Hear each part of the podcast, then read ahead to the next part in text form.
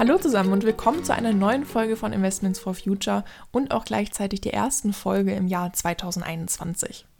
Ich freue mich, dass ihr dieses Jahr weiterhin mit dabei seid und hoffe, ihr hattet ein erholsames Weihnachtsfest und ihr seid gesund in das neue Jahr gekommen. 2020 war garantiert ein sehr ungewöhnliches Jahr für uns alle, aber ich denke, es gab bestimmt für jede oder für jeden von uns auch ein paar positive Dinge, die wir aus dem Jahr ziehen können und in denen wir uns vielleicht auch persönlich weiterentwickeln konnten. Ich persönlich finde, dass der Jahreswechsel immer viel Zeit bietet, um sein Jahr persönlich zu reflektieren und sich seine Ziele für das kommende Jahr zu definieren. Das ist vor allem auch besonders wichtig im Bereich der Finanzen. So frage ich mich zum Beispiel, ob ich mit meiner jetzigen Sparquote zufrieden bin oder ob ich meine monatlichen Investitionen in Fonds erhöhen möchte. Und es bleibt auch Zeit, die Performance der Fonds zu überprüfen, sowie sich zu hinterfragen, ob man dieses Jahr auch wirklich noch dieselbe Organisation mit Spenden unterstützen möchte. Zu keiner anderen Zeit im Jahr ist man sicherlich so befreit und motiviert zugleich, um diese ganzen Dinge für sich selber zu reflektieren. Deswegen ist es sehr wichtig, die positive Energie dafür auch wirklich zu nutzen. 2021 bringt einige Neuheiten mit sich. Ich habe euch da mal ein paar rausgesucht. Wenn wir einen internationalen Blick wagen, dann wird es besonders in den USA spannend. Schon im Januar wird Trump das Weiße Haus verlassen und Biden wird das Pariser Klimaabkommen wieder unterzeichnen und auch Jobs im Bereich der erneuerbaren Energien schaffen. Ich glaube, wir dürfen gespannt sein, was hier sonst noch so 2020 passiert. Wenn wir uns die Entwicklungen in Deutschland ansehen, dann wird uns aber auch nicht langweilig werden. Denn es folgen eine Reihe von Erhöhungen. Zum Beispiel der Mehrwertsteuersatz, der wieder auf 19 und auf 7 Prozent erhöht wird. Der Mindestlohn, der auf 9,50 Euro erhöht wird. Und zum Beispiel auch das Kindergeld und das Arbeitslosengeld II, die erhöht werden. Außerdem führt die Bundesregierung ab Sommer ein Verkaufsverbot von Einwegplastik ein, also zum Beispiel von Plastikgeschirr und Plastikbesteck. Das ist meiner Meinung nach ein nächster Schritt hin zu sauberen Weltmeeren und weniger Plastik in der Natur. Und es gibt eine weitere Neuerung, die für den Podcast besonders spannend ist. Die Grundrente wird eingeführt. Davon profitieren werden ca. 1,3 Millionen Menschen. Voraussetzung dafür ist ein mindestens 33 Jahre andauerndes Beschäftigungsverhältnis. Die Pflege der Familie und Kindererziehung werden aber auch berücksichtigt. So schön das klingt, muss man die Grundrente einmal im Gesamten betrachten. Die Grundrente wird 1,3 Millionen Bürgerinnen berücksichtigen. Die Gesamtzahl der Rentnerinnen in Deutschland beträgt jedoch 21 Millionen. Zudem liegt der durchschnittliche Grundrentenzuschlag, also der Zuschlag zur eigentlichen bisherigen Rente, bei gut 75 Euro brutto pro Monat. Maximal kann der Zuschlag rund 418 Euro brutto betragen. Davon wird also dann nochmal die Steuer abgezogen. Alles in allem ist die Grundrente gut, aber nicht gut genug, um sich eine lebenswerte Rentenzeit zu gestalten. Deswegen machen wir am besten mit dem Thema des Podcasts weiter, der eigenen nachhaltigen Geldanlage für eine entspanntere Rentenzeit. Ich habe lange auf das heutige Thema gewartet. Eigentlich ist es ein Thema, das auch die Depoteinrichtung und die Konteneinrichtung betrifft. Es geht um das Thema nachhaltige Banken. Wer sein Geld beispielsweise bei einer nachhaltigen Bank anlegt, zum Beispiel als Tages- oder als Festgeldkonto, der kann dazu beitragen, dass soziale und ökologische Projekte gefördert werden. Das Geld der Kunden und der Kundinnen wird zum Beispiel als Kredit an soziale Einrichtungen oder Biobauernhöfe vergeben oder an nachhaltige agierende Unternehmen. Mit dem Geld, das die Institute nicht als Kredit vergeben, kaufen sie zum Beispiel Aktien oder Anleihen. Jede Bank schließt hier unterschiedliche Unternehmen aus, zum Beispiel können das Waffenproduzenten, Kohlekraftwerke oder Atomkraftwerksbetreiber sein. Über die Aktivitäten nachhaltiger Banken spreche ich heute mit Katrin Seifert. Sie ist als Kundenberaterin bei der GLS Bank tätig. Ich glaube, die GLS Bank ist jeder und jedem ein Begriff. Die GLS Bank wird immer als eine der besten nachhaltigen und ethischen Finanzhäuser Deutschlands genannt und unterstützt vielfältige soziale und ökologische Projekte. Stiftung Warentest hat ermittelt, dass die GLS Bank bereits beispielsweise etwa rund 56.000 Hektar Anbauflächen für die Ökolandschaft finanziert hat. An dieser Stelle ist es, glaube ich, noch einmal wichtig zu sagen, dass ich von niemandem, den ich interviewe, bezahlt werde, sondern die Auswahl meiner Interviewgäste alleine meinem persönlichen Interesse entspricht. Die GLS Bank ist also nur eine von vielen nachhaltigen und ethischen Banken. Dennoch habe ich persönlich sehr gute Erfahrungen mit der GLS Bank gemacht.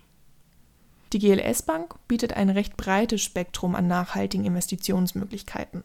In dem nun folgenden Gespräch stellt Katrin uns einige ausgewählte davon vor, die für uns als normale VerbraucherInnen wohl in erster Linie am interessantesten sein könnten. Darunter fallen unter anderem aktive Aktienfonds, aber wir sprechen auch über Mikrofinanzfonds. Was das genau ist und welche internen Monitoring-Maßnahmen ihrer Fonds die GLS Bank hat, das hört ihr jetzt. Viel Spaß dabei! Vielen herzlichen Dank, dass du heute bei uns bist und dass du dir die Zeit nimmst für das Interview. Sehr gerne. Vielen Dank, Susanne, wenn ich da direkt reinspringen darf. Ähm, das ist für mich was echt Besonderes und deswegen freue ich mich sehr, dass ich dabei sein darf. Also ähm, vielleicht ist es am besten, wenn du einfach mal ein paar Worte zu dir sagst. Also ich weiß, dass du bei der GLS Bank als Kundenberaterin arbeitest, aber vielleicht stellst du dich einfach kurz mal selber vor und was deine Aufgabenbereiche bei der GLS Bank angeht. Also mein Name ist Katrin Seifert und ich hole ganz kurz ein ganz klein wenig aus. Ich habe mal als junger Mensch Volkswirtschaft studiert und fand das damals schon ziemlich weltfern. Interessant, hat Spaß gemacht, aber irgendwie weltfern. Und deswegen bin ich dann auch nie wirklich als Volkswirtin irgendwo tätig gewesen, sondern habe im Bundesumweltministerium angefangen zu arbeiten und war dann viele, viele Jahre bei einem Umweltverband, wo wir unterschiedlichste Projekte gemacht haben. Eins damals, also es ist ungefähr 25 Jahre her, hat sich mit der Frage beschäftigt, welche Möglichkeiten Banken haben, nachhaltige Entwicklung voranzutreiben. Und welche Verantwortung sie haben, genau das zu tun. Mhm. Wir NGOs, das war so eine internationale ja, Allianz, wir waren natürlich alle der Meinung, Banken haben da wahnsinnige Möglichkeiten und auch eine unglaubliche Verantwortung. Und dann haben wir mit den Banken gesprochen und die haben uns für ziemlich bescheuert gehalten und uns wirklich das Gefühl gegeben, wir sind so die Naivlinge unter der Sonne und es ist schon ganz enorm, dass sie überhaupt mit uns reden. Und da dachte ich damals, okay, wenn ich jemals in Nöten sein sollte und einen Job brauche, bei einer Bank werde ich garantiert nie arbeiten.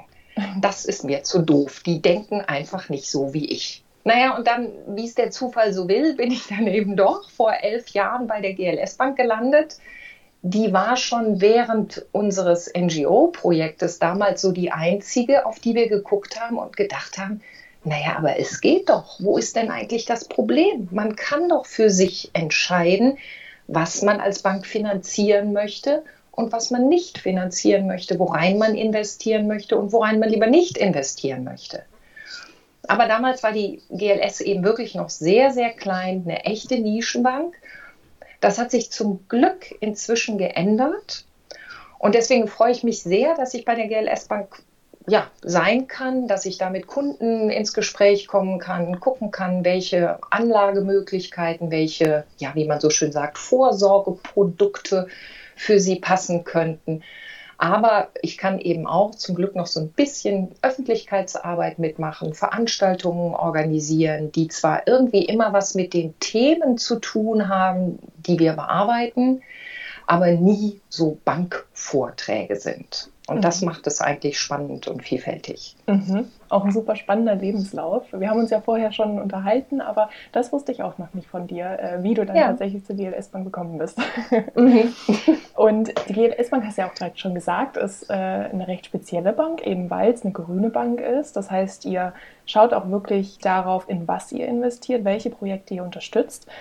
Kannst du vielleicht ein paar Anlagearten nennen, die es von Seiten der GLS Bank gibt und wie hoch zum Beispiel auch die Kosten eines Depots bei der GLS Bank sind? Ja, auch da hole ich wieder noch ein Stück weiter ja. aus. Also die, die GLS Bank ist ungefähr 50 Jahre alt und die hat angefangen als ähm, ja, als eine Bank, die eigentlich hauptsächlich Kredite vergeben wollte. Die mhm. Bank war damals der Meinung, es gibt Menschen, die Geld haben und es gibt Menschen oder Unternehmen, Initiativen, die Geld brauchen und wir bringen die einfach zusammen. Fertig. Da ging es noch nicht um Geldanlage, da ging es, ähm, ach, um Fonds sowieso schon gar nicht, sondern da ging es wirklich um die pure Versorgung von Ideen mit Geld. Die Bank hat von Anfang an gesagt, also wir möchten nur das finanzieren, von dem wir überzeugt sind, dass es ja, der Menschheit dient, der Natur nicht schadet und zukünftigen Generationen nutzt. Das heißt nur soziale Projekte und nur ökologische Projekte. Mhm. Und wie man sich dann so als Unternehmen weiterentwickelt, ähm, irgendwann wächst man, wenn es gut läuft, ähm, die Nachfrage nach anderen Dingen wird größer. Und so ist eben nach und nach auch dieser Aspekt Geldanlage dazugekommen. Am Anfang auch ganz, ganz, ja, niederschwellig mit einem Sparbuch oder einem Sparbrief, der x Jahre läuft. Und naja, und irgendwann haben wir dann gemerkt, das reicht vielleicht auch nicht mehr so ganz. Vielleicht möchten die Kunden auch noch mal was anderes machen. Und inzwischen bieten wir eben auch Fonds an. Vermögende Kunden beraten wir auch bei Einzelwerten, aber so der, der Fokus ist tatsächlich unsere Fonds, bei denen wir für uns sicher sein können, dass die unseren sozialen und ökologischen Anforderungen genügen. Und die kann man dann unterschiedlich äh, besparen. Deswegen ist es mit der Frage nach den Depotkosten gar nicht so einfach. Wir haben ein eigenes GLS-Depot und das kostet mindestens 5,95 Euro pro Posten und Jahr. Mhm. Aber wir haben eben auch sehr stark zunehmend den Wunsch von Kundinnen und Kunden, in Fonds zu sparen, regelmäßig. Und das können wir nicht in unserem kleinen GLS-Bank-Depot abbilden. Deswegen greifen wir da auf die, die Depotinfrastruktur unseres genossenschaftlichen Bankenverbundes zurück. Wir sind eine Genossenschaftsbank, wie die Volks- und Raiffeisenbanken auch zum Beispiel. Und deswegen gehören wir mit in diesen Verbund und nutzen da eben die technische Infrastruktur. Und wenn man dann ein Depot bei Union Investment haben möchte, das ist die Fondsgesellschaft der Volks- und Raiffeisenbanken, dann zahlt man 9 Euro pro Jahr, egal wie viel da nun drin ist. Solange es ja nicht zu exotische Fonds sind, sage ich mal. Inzwischen sagen die allermeisten, ach, wir machen ein Depot bei Union Investment. Ähm, da ist dann zwar nicht der GLS-Stempel drauf, aber im Online-Banking ist es genauso sichtbar. Also für den Kunden ist spürbar kein Unterschied und es ist einfach viel flexibler. Mhm. Und die 5,95, jetzt muss ich noch einmal kurz mal nachfragen, sind ähm, die Verwaltungskosten des Fonds oder impliziert nee. das dann auch die, äh, die Gesamtkosten äh, für Transaktionen? Also der, so Fonds haben verschiedene Kosten. Bei uns hat man eine Depotgebühr. In dem Moment, wo man dieses Depot eröffnet, fällt diese Gebühr an. Und dann hängt sie eben davon ab, wie viel da letzten Endes drin liegt mhm. und was da drin liegt. Einzelaktien sind ein bisschen teurer, Fonds sind ein bisschen günstiger. Und das ist diese jährliche Depotgebühr. Dann hat man bei einem Fonds, wenn man ihn anschafft, bei den allermeisten Fonds eine sogenannte Aus, einen sogenannten Ausgabeaufschlag. Das ist wie eine Kaufgebühr. Die fällt immer dann an, wenn ich den Fonds kaufe. Und die ist immer prozentual berechnet. Deswegen ist es völlig egal, ob ich da einmal eine große Schippe investiere oder immer nur kleine Löffelchen. Es ist immer diese prozentuale Gebühr. Wenn ich meine Fonds bei der Deutschen Bank kaufe, bei der Sparkasse kaufe, dann haben die ganz oft eine Gebühr von 5% oder ein bisschen weniger, inzwischen irgendwo zwischen 3 und 5%. Und unsere Fonds, der, der teuerste hat diese 3% und der günstigste ist ohne Gebühr. Zusätzlich gibt es noch, und das sind Gebühren, über die nicht so viel gesprochen wird, die aber bei jedem Fonds anfallen. Das ist jetzt kein GLS-Spezifikum, genauso wie diese anderen Gebühren es auch nicht sind. Es gibt sogenannte jährliche laufende Kosten bei Fonds. So ein Fonds muss gemanagt werden. Da sitzen Menschen, die machen sich Gedanken darüber, was für Unternehmen möchte ich da drin haben. Die suchen diese Unternehmen aus. Dann gibt es Menschen, die die Unternehmen, also die Werte dieser Unternehmen, die Aktien dieser Unternehmen zum Beispiel kaufen oder auch wieder verkaufen. Dann muss ein Fonds verwahrt werden. Da gibt es eine Verwahrbank. Also da sind einfach verschiedene ähm, Beteiligte bei so einem Fonds, die alle irgendwie ein bisschen daran verdienen wollen. Und das wird finanziert aus diesen laufenden jährlichen Kosten. Mhm. Das sind Kosten, die fallen bei allen Fonds an, in unterschiedlicher Höhe. Also die in vieler Munde sind die ETFs. Die haben auch solche laufenden jährlichen Kosten, die aber deutlich geringer sind als bei Fonds. Und diese laufenden jährlichen Kosten sieht man nicht. Das sind so indirekte Kosten. Wenn ich einen Fonds kaufe, dann sehe ich den Ausgabeaufschlag, weil er einfach mein, äh, den Wert dessen, was ich in mein Depot hineinkaufe, etwas reduziert. Um zum Beispiel 2,5 Prozent, wenn mein Ausgabeaufschlag 2,5 Prozent ist. Wenn ich jetzt laufende jährliche Kosten von, sagen wir mal, 1,5 Prozent habe, dann mindert das meinen Ertrag. Aber mhm. das sehe ich nicht so wirklich. Ich mhm. habe einfach von vornherein den etwas niedrigeren Ertrag. Ich kriege da keine Rechnung, ich muss da nichts bezahlen, aber indirekt fallen diese Gebühren halt an. Und das ist völlig egal, welchen Fonds man kauft, wo man ihn kauft. Es lohnt sich immer da drauf zu gucken, denn solche laufenden jährlichen Kosten, die sind auch schnell mal bei 2% oder sogar noch weiter. Mhm, richtig, genau. Und unsere Fonds, diese gemanagten Fonds, fangen bei ungefähr 1,2 mit laufenden jährlichen Kosten an. Mhm. Und das ist ja nun so 0,2 Prozent Unterschied, ist jetzt nicht so wahnsinnig viel. Deswegen, das sind so Dinge, das muss man sich einfach klar machen der Vergleich zwischen ETFs und Fonds, der wird ja oft gezogen und es das heißt dann immer, ja, ETFs sind viel billiger, investier mal lieber in ETFs. Ähm, ja, wenn man über die Kosten kommt, dann landet man schnell bei ETFs. Wenn man sich aber noch Gedanken über andere Dinge macht, zum Beispiel über Inhalte, dann landet man nicht zwangsläufig bei ETFs. Mhm. Dann ist es immer ganz gut, mal ein bisschen genauer hinzugucken. Ja, richtig, genau. Und du hast mir im Vorfeld des Gesprächs erzählt, dass ihr als GLS-Bank keine ETFs anbietet, sondern nur aktive Fonds. Vielleicht kannst du noch ein paar Worte dazu sagen, warum, warum das äh, so ist und was diese aktiven Fonds vielleicht auch für Vorzüge in Bezug auf Nachhaltigkeit im Vergleich zu ETFs bieten. Mhm.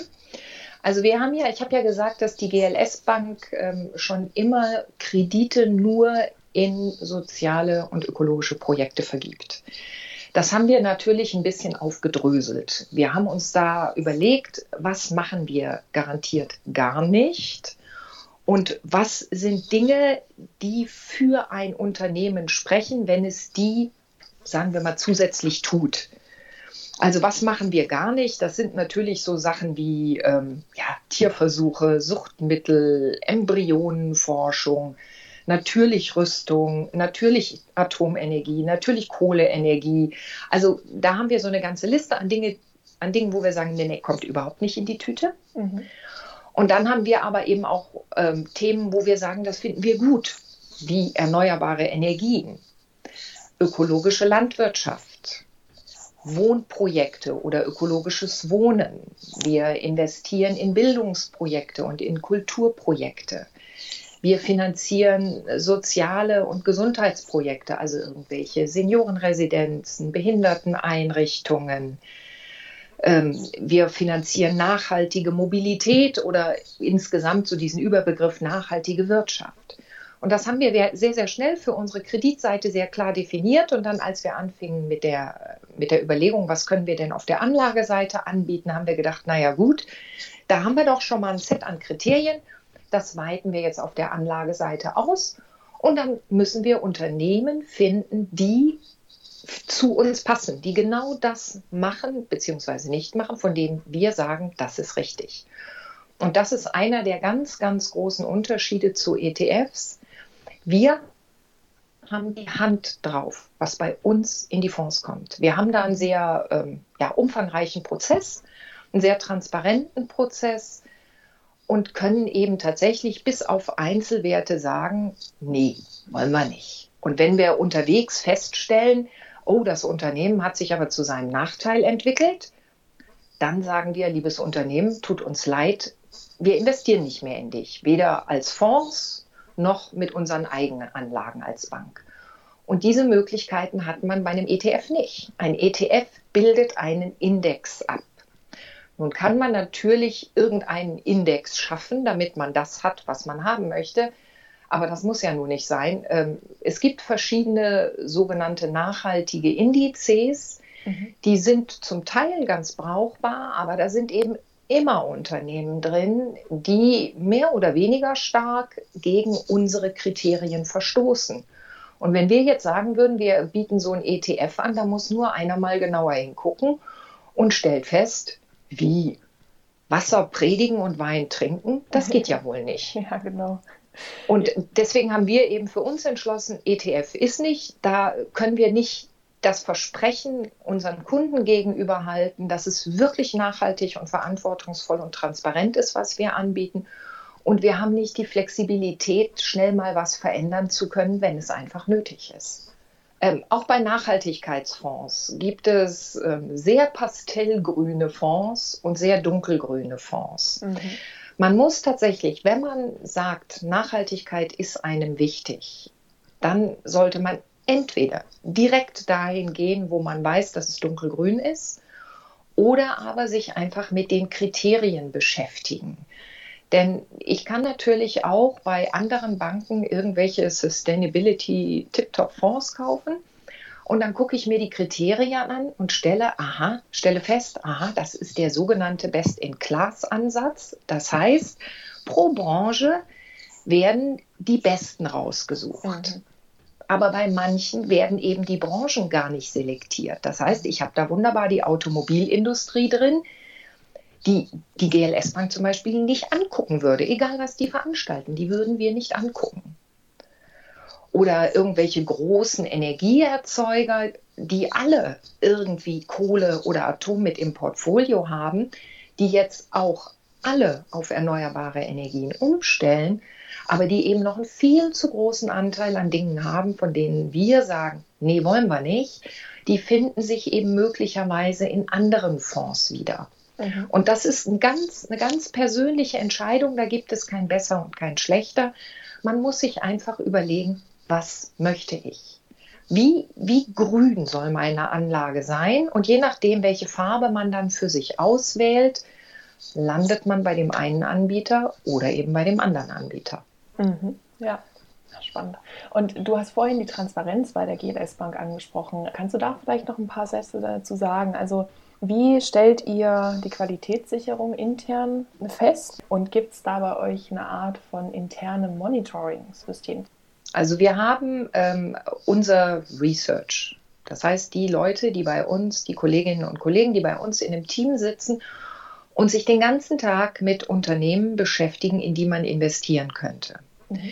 Die verfolgen die Medien, die lesen Zeitschriften, die sind im Gespräch mit, mit NGOs, mit anderen externen Akteuren, die sind auch im Gespräch mit Kundinnen und Kunden und sammeln einfach Unternehmen, die es wert sind, mal beguckt zu werden. Und dann wird geguckt in einem ersten Schritt, was machen die denn? Wenn die was im Bereich unserer Ausschlusskriterien machen, logisch, Ausschlusskriterium bedeutet Ausschluss, dann ist das Unternehmen schon auf der ersten Stufe weg.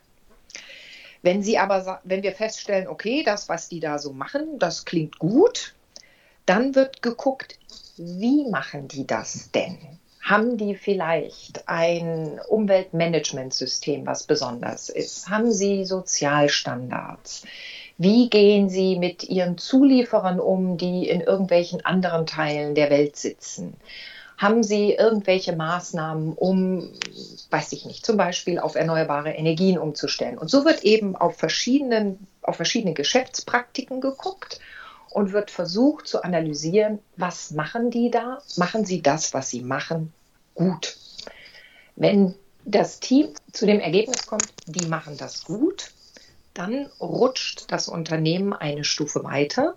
Dann wird ein Bericht erstellt und dieser Bericht wird unserem Anlageausschuss vorgelegt. In dem Anlageausschuss sitzen eine Kollegin und ein Kollege aus der GLS Bank und fünf Externe, Mhm. Ähm, jemand von Brot für die Welt, jemand vom BUND, ein Professor für Nachhaltigkeit und Corporate Sustainability, ein Aufsichtsratsmitglied der Investitions- und Entwicklungsgesellschaft. Und so haben wir eben dann möglichst breites Spektrum, weil wir natürlich wissen, ein Stück weit sitzen wir in einem Elfenbeinturm. Wir haben unsere Brille und gucken mit unserem Blick auf die Dinge. Mhm der soll möglichst breit sein, aber äh, ja, damit er wirklich breit wird, brauchen wir diese externe Unterstützung. Dieser Anlageausschuss kommt mehrmals im Jahr zusammen, dann werden diese neuen Vorschläge diskutiert und entweder stimmt der Anlageausschuss zu oder er lehnt ab. Und das Gleiche passiert, wenn ein Unternehmen einmal von uns den grünen Haken bekommen hat und in unserem Anlageuniversum gelandet ist, dann wird es regelmäßig überprüft. Also das ist dann wie in so einem Kreislauf drin. Wir bekommen immer wieder Mitteilungen von unseren Kundinnen und Kunden über irgendwelche Unternehmen, die sagen, oh, da läuft was schief oder guck mal, das hat das Unternehmen toll gemacht. Und so sind wir ja so nah dran, wie es halt für so eine Bank möglich ist und können relativ gut entscheiden, das Unternehmen passt zu uns oder nicht. Aus dieser Grundgesamtheit dieser ganzen Unternehmen, unserem Anlageuniversum, da werden dann die Unternehmen ausgesucht, die in unseren Fonds landen. Und das kann man tatsächlich ganz transparent nachlesen. Wir haben für unsere Fonds sogenannte Investitionsberichte. Mhm. Da kann man jedes einzelne Unternehmen nachlesen, das in dem Fonds ist. Super. Das ist insofern erwähnenswert, als bei anderen Fonds es so ist, dass die meistens so ungefähr die zehn größten Positionen ja. publiziert werden. Und alles andere ist so ein bisschen die Katze im Sack. Genau, da stehen und, dann immer andere äh, und es wird dann immer nur abgebildet bis zu 5% des, des Portfolios und so. Ja. Genau. Und wir haben halt gesagt, also ähm, wir versuchen sowohl auf unserer Kreditseite sehr transparent zu sein. Wir veröffentlichen alle Kredite, die wir vergeben. Und genauso wollen wir eben auf der Anlageseite auch transparent sein, damit Kundinnen und Kunden sich bewusst entscheiden können. Entweder dafür oder dagegen. Aber die Chance müssen sie ja erstmal haben. Mhm. Ich mhm. glaube, es ist wirklich sehr wertvoll, was du auch meintest, dass dann eben Teile der Gesellschaft dann auch in diesen Fonds wiedergespiegelt werden. Ne? Nicht, dass man einfach nur mit der Brille von der Bank drauf guckt, sondern da kommen auch wirklich verschiedene Teile der Gesellschaft rein, die sich schon jahrelang mit dem Thema auseinandergesetzt haben und auch NGOs. Also finde ich, äh, find ich sehr, sehr gut. Ja, ist auch einfach wichtig, weil wirklich ähm, wir, wir haben alle unsere, unsere Brillen auf ja. und wir haben alle Kenntnisse in unterschiedlichen Feldern und Bereichen. Und wenn man, wenn man es ehrlich meint mit Nachhaltigkeit und wenn man es ehrlich meint mit Transparenz, dann muss man auch so ehrlich sein, dass man das Wissen da nicht gepachtet hat, sondern dass es wichtig ist, dass man andere mit zu Wort kommen lässt. Mhm, mhm. Ich habe gesehen, auf eurer Website, da gibt es die GLS Mikrofinanzfonds.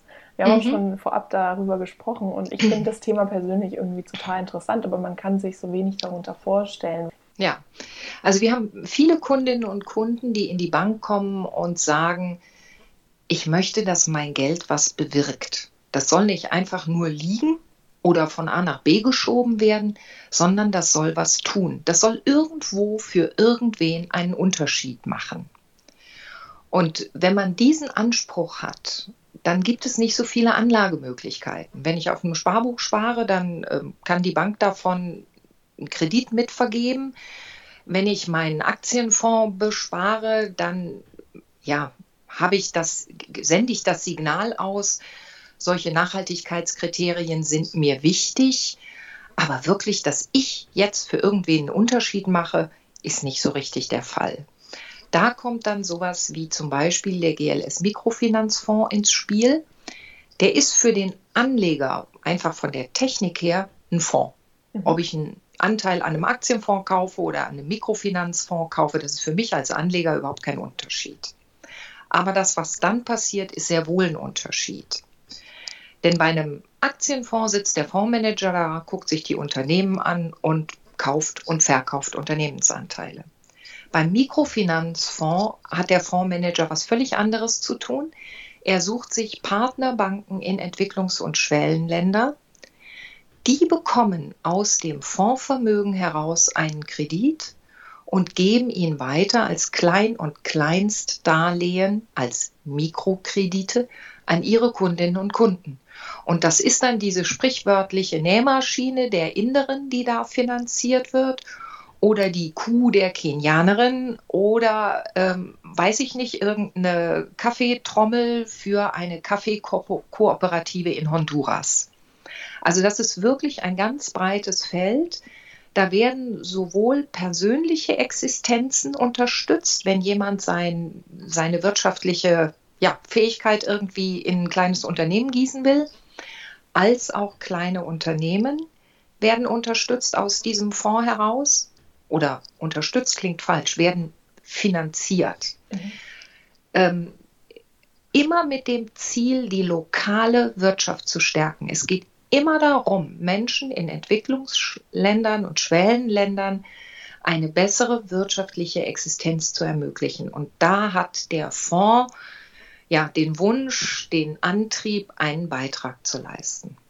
Das heißt, in dem Moment, wo ich sage, ich bin jemand, ich mache mir über die Wirkung meines Geldes Gedanken und ich möchte, dass da jemand was von hat, lande ich sehr schnell bei sowas wie diesem, Entwickl wie diesem Mikrofinanzfonds. Da bin ich indirekt über zwei Stufen Kreditgeber für, wie gesagt, die Kenianerin, die die Kuh kaufen kann.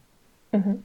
Wenn ich jetzt Kreditgeberin bin, dann äh, weckt es in mir so ein bisschen den Eindruck, als wäre das risikoreicher, als zum Beispiel in einen Fonds zu investieren, weil ich ja irgendwie weiß, okay, also wenn ich kann den ETF oder ich kann den aktiven Fonds, ich kann da irgendwie meine Anteile wieder rausziehen und kann das dann verkaufen zu gegebener Zeit. Wie ist das bei Mikrofinanzfonds? Also da geht es dann wahrscheinlich auch weniger darum, wie hoch meine Rendite dann am Ende des Tages ist, oder? Richtig. Also das ist, ähm, wenn man den Anspruch hat, mit Geld reich zu werden, dann sollte man nicht in einen Mikrofinanzfonds investieren. Mhm.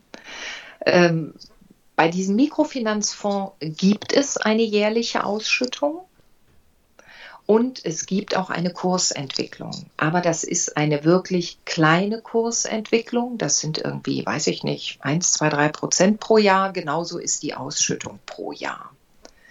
Das heißt, damit wird, wird die Inflation gedeckt oder je nachdem, wie niedrig die Inflation ist, auch ein bisschen drüber. Aber ähm, ist eben nicht mit irgendwelchen Aktienfonds-Kurssprüngen zu vergleichen. Mhm.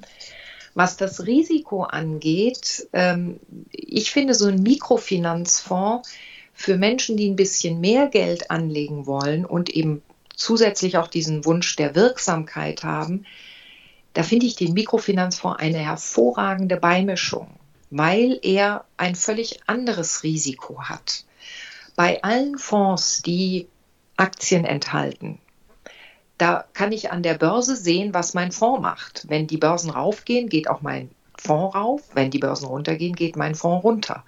Beim Mikrofinanzfonds ist das nicht so. Der hat direkt überhaupt nichts mit Börsen zu tun, sondern da, wie gesagt, bin ich im Kreditgeschäft. Und dann muss ich mir klar machen, was das für ein Kreditgeschäft ist. Wir haben viele Länder des globalen Südens, in die, in, in die wir investiert haben, in denen wir Partner haben, mhm. die dann natürlich diese Mikro, diese Kleinstkredite vergeben. Das heißt, wenn die Inneren mit ihrer Nähmaschine das leider nicht zum Erfolg führt und der Ausfall des Kredites passieren sollte, dann ist das ein so kleiner Ausfall, das merkt kein Mensch. Mhm. Dazu kommt, dass diese Mikrokredite ähm, sehr eng betreut werden von den lokalen Banken und den Menschen einfach häufig auch geholfen wird. Wenn die anfangen und irgendwie nicht so ganz auf der Spur sind am Anfang, da wird sehr häufig was dafür getan, dass sie auf die richtige Spur kommen und die Sache dann läuft. Wir haben bei diesen Mikrokrediten vergleichsweise wenig Kreditausfälle, sodass das ein sehr geringes Risiko bei dem Fonds ist. Die Risiken, die wir bei dem Fonds haben, sind Naturkatastrophen zum Beispiel. Also wir hatten vor zwei oder drei Jahren in Ecuador ein Erdbeben. Und dieses Erdbeben war in einem Teil des Landes, wo eine unserer Partnerbanken aktiv war. Und durch dieses Erdbeben ist es dann doch natürlich nicht nur zu einzelnen Kreditausfällen gekommen, sondern zu vielen, weil dieses Erdbeben einfach nicht nur ein bisschen gewackelt hat, sondern wirklich Zerstörung angerichtet hat. Und solche Arten von Naturkatastrophen passieren natürlich leider in den Entwicklungs- und Schwellenländern viel mehr als bei uns und richten dort auch viel größeren Schaden an, weil die Menschen sich dagegen viel schlechter schützen können. Das heißt, wenn so etwas passiert, dann kann es sein, dass es zu einem größeren Kreditausfall kommt. Ein anderes Risiko, was aber auch begrenzt ist, sind Wechselkursrisiken. Denn ich kaufe meine Anteile in Euro, aber ich kann natürlich der Inderen ihre Nähmaschine nicht in Euro finanzieren. Das heißt, ich muss immer in eine andere Währung hineinwechseln. Mhm. Und auf dem Rückweg kommt das Geld aus der anderen Währung wieder in den Euro hinein. Und wenn da die Kurse auf dem Hinweg und auf dem Rückweg nicht gleich sind, ja, dann ist das entweder gut für mich oder schlecht für mich. Mhm. Und das letzte Risiko, was ich persönlich überhaupt nicht als Risiko sehe, sondern absolut als Qualitätsmerkmal ist, dass wir gesagt haben, wir vergeben Kredite nur, wenn wir das Gefühl haben, dass der Endkreditnehmer wirklich ein solides, eine solide Idee hat. Wir wollen auf gar keinen Fall dazu beitragen, dass Menschen Kredite vorne und hinten reingestopft werden, die sich überschulden und nicht wissen, wie sie damit zurechtkommen sollen. Wir wollen Kredite wirklich ein nutzen als ein Instrument zur Verbesserung deren Lebenssituation. Und wenn es mal sein sollte, dass nicht genug sinnvolle Kredite nachgefragt werden, also nicht genug sinnvolle Projekte da sind, für die ein Kredit gebraucht wird, dann wird eben nicht finanziert. Ende. Dann liegt das Geld gegebenenfalls mal rum. Das Schlimmste, was dann passiert ist, dass es halt mal gerade keinen Ertrag erwirtschaftet. Mhm. Aber das ist eben so ein bisschen dieses, dieses Verantwortungsthema, dass ich denke, bei einem Mikrofinanzfonds steht die Wirkung im Vordergrund. Da steht nicht das Geldverdienen im Vordergrund. Das darf bei diesem Instrument nicht sein. Sonst mhm. ist es ad absurdum geführt. Ja, und Katrin, hast du jetzt abschließend noch ein paar Tipps und Tricks, die du loswerden möchtest?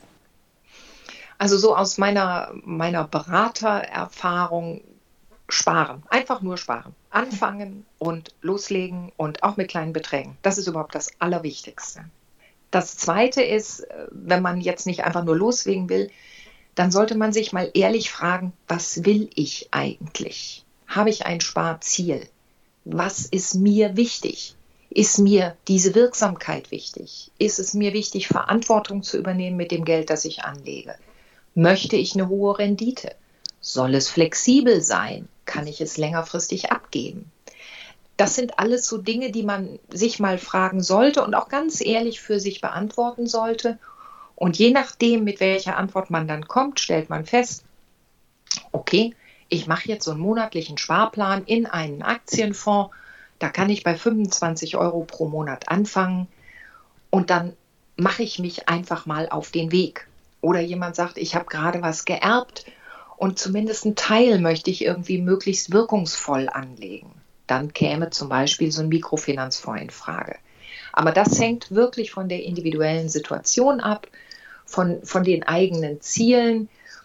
Aber ja, man sollte meiner Meinung nach keine Wissenschaft daraus machen, sich so ein paar Fragen stellen, ja, und dann auch mal irgendwie vertrauen können, dass es Menschen gibt, die sich ehrlich und ernsthaft und transparent damit beschäftigen und dann einfach loslegen. Nicht zögern, loslegen. Je früher man spart, desto mehr hat man davon. Völlig richtig, genau. Perfekt. Vielen Dank, Katrin, für deine Zeit nochmal. Hat mich sehr, sehr gefreut, hat sehr großen Spaß gemacht und ich glaube, für alle war es interessant, auch nochmal so diese Bankenperspektive und vor allem von der Grünen Bank diese Perspektive nochmal zu hören. Dankeschön. Sehr, sehr gerne. Es hat mir auch Spaß gemacht.